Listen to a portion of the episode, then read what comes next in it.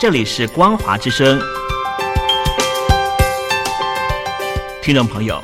从现在开始，请您一起来关心最近发生的新闻事件。欢迎收听《光华随身听》。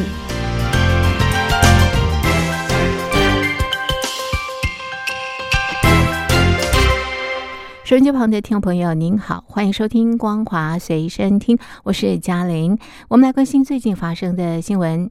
杭州市委书记周江勇落马之后，引发浙江政坛震动。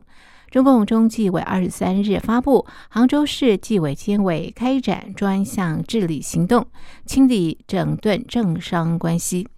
这项行动聚焦官员本身可能涉及的利益冲突，以及规范官员的配偶、子女及其配偶经商行为。专项治理的对象除了现任官员，也包括近三年离退休官员。北京青年报旗下微信公众号“知之见”指出，周江勇被查之后，除了浙江省、杭州市、温州市也开会传达中共中央决定。杭州、温州都是周江勇曾经主政的地方。根据了解，这几场会议都强调一个共性问题。例如政治规矩要慎独慎友，同时要把好权力观、金钱观、美色观，从严管好自己，管好家属，始终保持亲亲政商关系。周江勇被查之后，有诸多消息在网络上流传，包括周江勇家族涉及某网络科技公司上市等。而清理整顿杭州官员政商关系的消息一出，似乎暗示周江勇的落马与复杂的政商关系有关。根据中纪委官网，这项行动聚焦在官员对自己涉及的利益冲突自查自纠，而且回溯调查其违规借贷情况，而官员的配偶、子女以及子女配偶的经商行为也都要清理规范。杭州市重点明确可能存在的十种利益冲突情形，要求相关官员进行自查检视，采取及时报告、书面成交的方式反映问题，并且在三个月内主动完成纠改。之后，杭州市纪委监委根据自查申报的内容，将对至少百分之十的自查人数进行再检查。根据统计，自开展专项治理以来，已经安排两万四千多名相关官员进行自查检视。在回溯官员违规借贷部分，杭州市纪委监委等部门将对涉及人员及款项进行逐人逐笔核实，对发现未按规定报告或者是存在违规借贷问题者进行严肃问责，涉嫌违纪违法行为的坚决查处。此外，即便官员本人没有参与违规经商办企，也不能置身事外。为了进一步规范官员配偶、子女及其配偶经商办企，有关部门将进行核查，对未如实填报、未按规定修改、弄虚作假的予以问责；涉嫌以权谋私、利益输送的，一律严肃查处。德国之声报道，欧盟越来越多中东欧成员国已经看清中国的投资本质，认为来自中国的投资就是腐败的，呼吁抵制中国的腐蚀性资本，以免中国对其政策产生腐蚀性影响。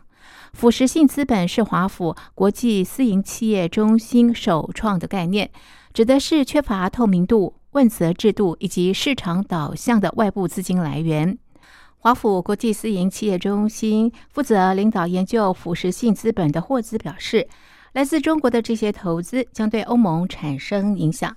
总部位在斯洛伐克首都布拉提斯拉瓦的中欧亚洲研究所所长辛马尔奇克指出，腐蚀性资本通常来自中国和俄罗斯这种独裁政权，这些政权利用资本接受国的治理漏洞，影响后者的决策过程。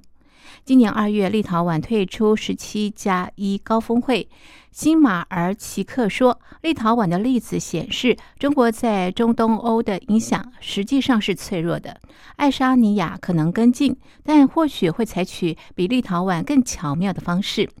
霍兹则说，从某种意义而言，立陶宛为了欧盟揭开了中国的面具，显示中国是一个在政治方面采取零和政策的重商主义大国。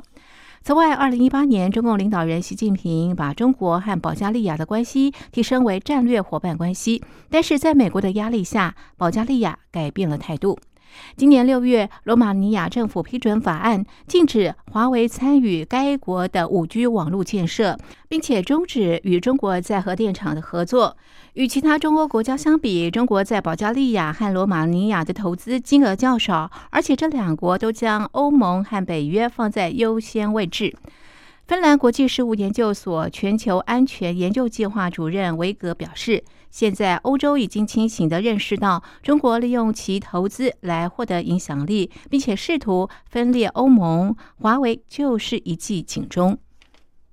中国商务部长王文涛二十三日指出，外贸是拉动中国经济的三驾马车之一，但是因为疫情与高基期等因素，预料今年下半年与明年的外贸形势将很严峻。当前政策以稳主体、稳订单为要，使外贸保持在合理区间，防止大起大落对经济增长、市场主体的伤害。王文涛在国务院举行的记者会上表示，去年中国外贸规模四点六兆美元，全球市占率百分之十四点七，创历史新高。外贸对中国经济成长贡献率达百分之二十八，带动一点八亿人口就业。不过，对外贸前景，我们觉得形势很严峻。他表示，不可能一次性因素持续那么久。例如，周边国家因为疫情加剧，使订单转到中国。随着疫情放缓，相关订单可能再转出。另外，如口罩等防疫物资，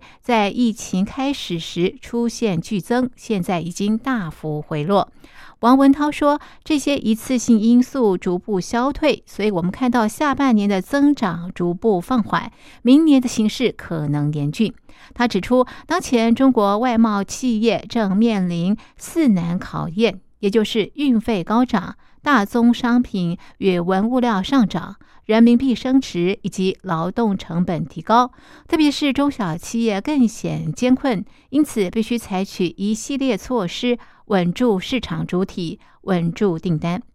另外，南华早报报道，随着监管风暴席卷科技与补教业，中国经济或许已经到拐点。而在面临日益险峻的外部环境之际，中国的监管措施将导致长期恶果。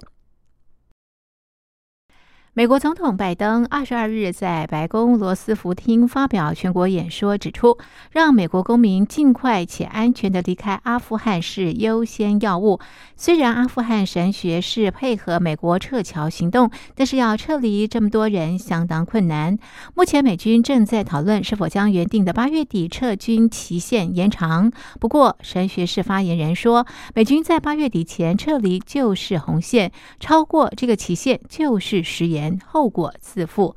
英国政府官员二十三日透露，首相强生将在二十四日七大工业国 G7 视讯峰会上敦促拜登延长撤军阿富汗的期限，以撤走更多人。不过，神学士发言人沙欣回应，不会延长西方国家的撤军期限，原定的八月三十一日就是红线。拜登说过，军队会如期撤完，延长期限等于延长占领阿富汗。他警告，如果西方改变期限，后果自负。沙欣说，外国军队应该如期撤完，否则就是食言。西方延长期限之后，神学士会如何回应，由高层决定。不过，他也表示，八月底之后，阿富汗人如果想离开，神学士不会为难他们，只要持有护照等旅行证件，随时可以搭民航机走。